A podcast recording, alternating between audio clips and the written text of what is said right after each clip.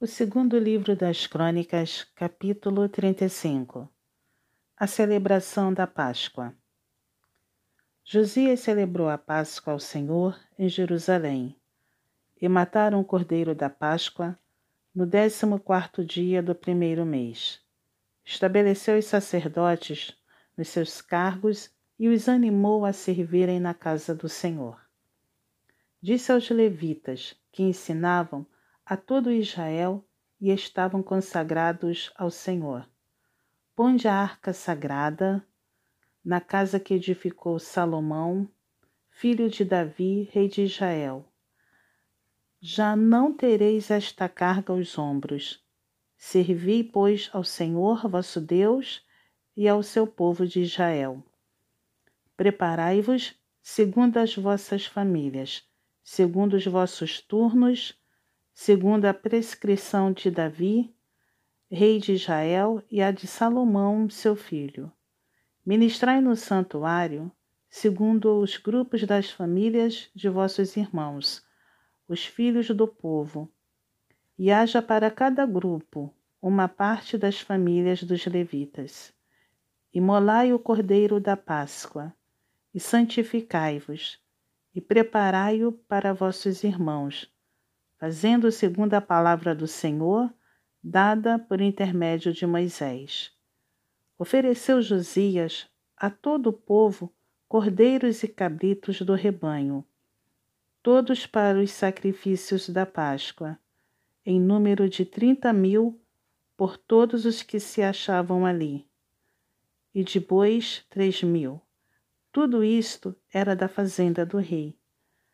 Também fizeram os seus príncipes ofertas voluntárias ao povo, aos sacerdotes e aos levitas, Ilquias, Zacarias e Jeiel, chefes da casa de Deus, deram aos sacerdotes para os sacrifícios da Páscoa dois mil e seiscentos cordeiros e cabritos e trezentos bois.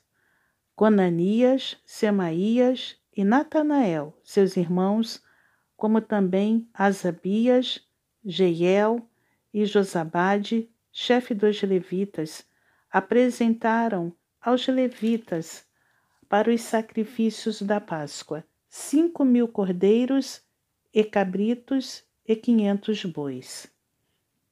Assim se preparou o serviço e puseram seus sacerdotes nos seus lugares e também os levitas, pelos seus turnos, segundo o mandado do rei. Então imolaram o cordeiro da Páscoa. E os sacerdotes aspergiram o sangue recebido das mãos dos levitas que esfolavam as reses. Puseram de parte o que era para os holocaustos e o deram ao povo, segundo os grupos das famílias, para que estes o oferecessem ao Senhor, como está escrito no livro de Moisés. E assim fizeram com os bois. Assaram o cordeiro da Páscoa no fogo, segundo o rito. As ofertas sagradas cozeram em panelas, em caldeirões e em assadeiras, e os levitas as repartiram entre todo o povo. Depois as prepararam para si e para os sacerdotes, porque os sacerdotes, filhos de Arão, se ocuparam até a noite com o sacrifício dos holocaustos e da gordura. Por isso é que os levitas prepararam para si e para os sacerdotes, filhos de Arão. Os cantores, filhos de Asaf, estavam nos seus lugares, segundo o mandado de Davi e de Asaf, e de Emã e de Gedutum, vidente do rei, como também os porteiros a cada porta. Não necessitaram de se desviarem do seu ministério, porquanto seus irmãos, os levitas, preparavam o necessário para eles. Assim se estabeleceu todo o serviço do Senhor naquele dia, para celebrar a Páscoa e oferecer holocaustos sobre o altar do Senhor, segundo o mandado do rei Josias. Os filhos de Israel que se acharam presentes celebraram a Páscoa naquele tempo e a festa dos pães asmos por sete dias. Nunca, pois, se celebrou tal Páscoa em Israel, desde os dias do profeta Samuel. E nenhum dos reis de Israel celebrou tal Páscoa, como a que celebrou Josias, com os sacerdotes e levitas, e todo Judá e Israel que se acharam ali, e os habitantes de Jerusalém. No décimo oitavo ano do reinado de Josias se celebrou esta Páscoa. A morte de Josias no vale de Megido. Depois de tudo isto, havendo Josias já restaurado o templo, subiu Neco, rei do Egito, para guerrear contra Carquemis junto ao Eufrates. Josias saiu de encontro a ele. Então Neco lhe mandou mensageiros, dizendo: Que tenho eu contigo, rei de Judá? Não vou contra ti hoje, mas contra a casa que me faz guerra.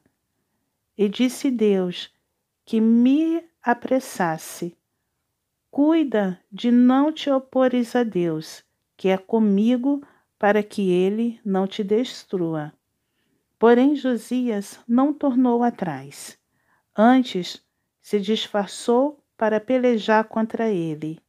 E não dando ouvidos às palavras que Neco lhe falara da parte de Deus, saiu a pelejar no vale de Megido. Os frecheiros atiraram contra o rei Josias. Então o rei disse a seus servos: Tirai-me daqui, porque estou gravemente ferido. Seus servos o tiraram do carro, levaram-no para o segundo carro que tinha e o transportaram a Jerusalém ele morreu, e o sepultaram nos sepulcros de seus pais. Todo Judá e Jerusalém prantearam Josias. Jeremias compôs uma lamentação sobre Josias, e todos os cantores e cantoras, nas suas lamentações, se têm referido a Josias até o dia de hoje, porque as deram por prática em Israel e estão escritas no livro de Lamentações. Quanto aos atos de Josias e as suas beneficências, segundo está escrito na lei do Senhor, e aos mais atos, tanto os primeiros como os últimos, eis que estão escritos no livro da história dos reis de Israel e de Judá.